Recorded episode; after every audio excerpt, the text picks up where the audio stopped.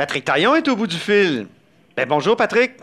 Bonjour, Antoine. Euh, Patrick Taillon est professeur de droit à l'Université Laval, mais surtout notre chroniqueur constitutionnel. Et d'ailleurs, il y a un sujet qui s'impose cette semaine, c'est la question des Autochtones, parce qu'elle a de multiples facettes euh, constitutionnelles. Commençons par la, la gouvernance, euh, Patrick. Mais on a beaucoup parlé de cette distinction entre des conseils de bande qui soutiennent le projet de gazoduc euh, versus les chefs héréditaires qui, euh, eux, seraient euh, plutôt opposés. Donc, euh, Il y a comme un conflit de légitimité là, qui est difficile à lire pour le public, mais aussi pour le gouvernement fédéral. Oui, ben au fond, oui, mais en même temps, si on, si moi je me mets dans la peau des autochtones puis je regarde notre système de gouvernance à nous, ben je vois souvent un gouvernement fédéral qui dit pas la même chose que les provinces. Donc il faut, il faut mettre de l'ordre un peu là-dedans. Le ah conseil de banque est créé par la loi sur les Indiens pour gérer les pouvoirs qui sont prévus par la loi sur les Indiens. Donc c'est comme une structure, certes démocratique, mais qui leur a été imposée par l'effet de la loi fédérale. Et dans certaines communautés, la, la greffe a pris, la greffe a pris à moitié, si je peux dire, c'est-à-dire que le, le, le, système de gouvernance traditionnel, celui des chefs héréditaires, a survécu. Puis c'est un peu ce qui arrive ici, c'est-à-dire que euh, dans cette communauté, dans ces, dans ces nations-là, il y a, euh, il y a, il y a comme deux, deux types de, de gouvernement et la Cour suprême du Canada, notamment dans l'affaire d'Elgamouk, a reconnu que lorsqu'il est question des pouvoirs de la loi sur les Indiens, c'est le Conseil de bande, mais lorsqu'il est question des revendications territoriales qui sont plus vastes, mais là, c'est les chefs héréditaires avec qui on doit faire affaire, si je peux dire. Donc, euh, la Colombie-Britannique puis le Québec, sont deux provinces où euh, il, y a, plus de revendications territoriales qu'ailleurs. C'est un peu euh, l'histoire qui a fait les choses ainsi. C'est-à-dire que lorsqu'on a développé les prairies, euh, tout le Canada, tout le Canada des prairies, on a signé ce qu'on a appelé des traités à numéros. Et, ces traités-là, qui étaient, bon, à bien des égards, une arnaque, ont, fait en sorte que le, cadre juridique dans ce secteur-là du Canada fait en sorte qu'il y a moins de, traités de territoires non cédés et, et les enjeux de revendication territoriales sont, moins considérables que ce qu'on observe au, Québec et en Colombie-Britannique. À partir de là, c'est toujours un peu compliqué ces histoires de, de territoire parce que bon, quand un territoire est revendiqué par les autochtones, ça ne veut pas nécessairement dire que euh, que si on vit sur ce territoire-là, on, va être expulsé ou je ne sais quoi. C'est-à-dire que les prétentions territoriales euh, ont, des limites quand on parle d'un droit euh, ancestral droit ancestral ou d'un titre aborigène, c'est pas un droit qui est absolu. Il y a plusieurs limites, plusieurs difficultés pour les autochtones à établir d'ailleurs ce, ce, titre aborigène. D'abord, il y a une difficulté de preuve. Mm-hmm. Et il faut euh, être capable de prouver là, que soit au premier contact, c'est-à-dire quand, quand grosso modo les, les, les Blancs sont arrivés euh, en Amérique, ou sinon au moment de l'affirmation de la souveraineté de la couronne. Ça, c'est des dates qui varient d'une province à l'autre. Mettons au Québec, ça donnerait euh, la conquête, là, la proclamation royale 1760, 1763.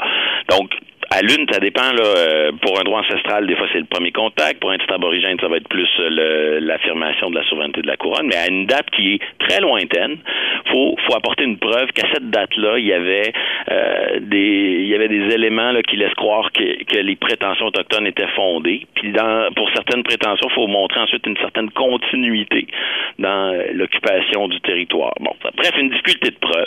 Mm-hmm. Après ça, il y a une limite conceptuelle, c'est-à-dire que le, le la façon dont la jurisprudence elle, analyse les revendications territoriales, elle, place ça un peu sur un, spectre, un continuum, une espèce de gradation. Puis là, d'un bout du spectre, vous auriez des droits ancestraux, mais qui sont en fait que des droits activités quand les Autochtones disent on a un droit ancestral sur ce territoire-là, mais c'est seulement pour des activités précises. Ça peut être l'activité de pêche, l'activité de chasse.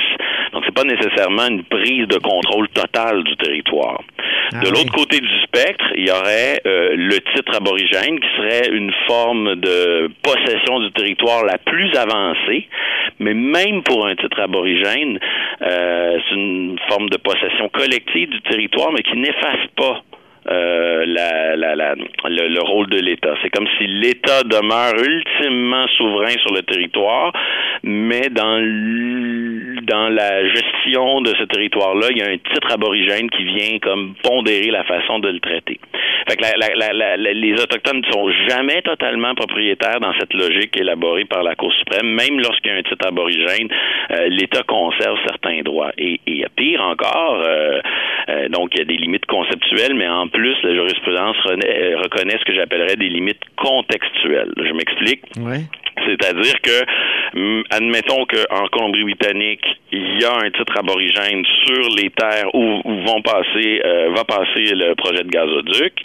Ben, la jurisprudence de la Cour suprême dit si ce titre aborigène est, là, il peut quand même, c'est comme un autre droit euh, fondamental qu'on retrouve dans les chartes. Mm-hmm. Ce droit-là peut faire l'objet d'une limitation qui serait justifiée dans un contexte bien précis.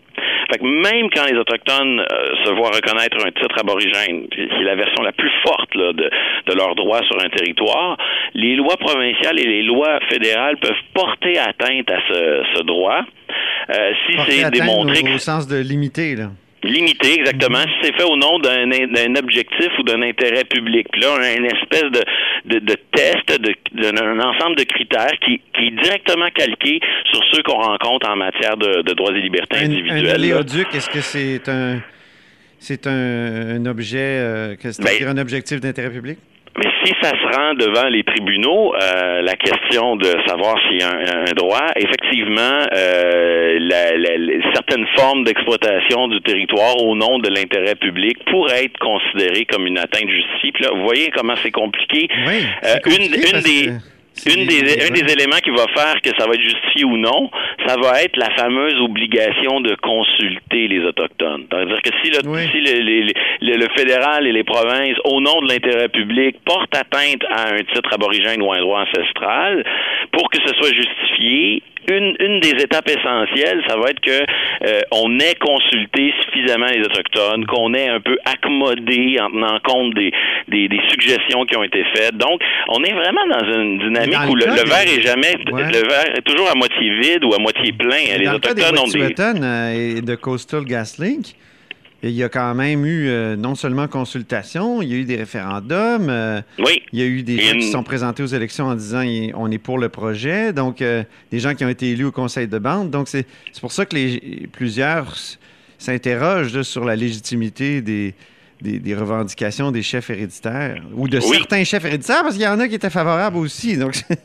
et, et, la question de la, de, du devoir de consulter, c'est comme une espèce d'obligation là, de, de, de, moyens. On prend les moyens pour arriver, mais c'est pas un veto qu'on donne aux Autochtones. Les Autochtones n'ont pas un droit de vie ou de mort sur un projet comme ça.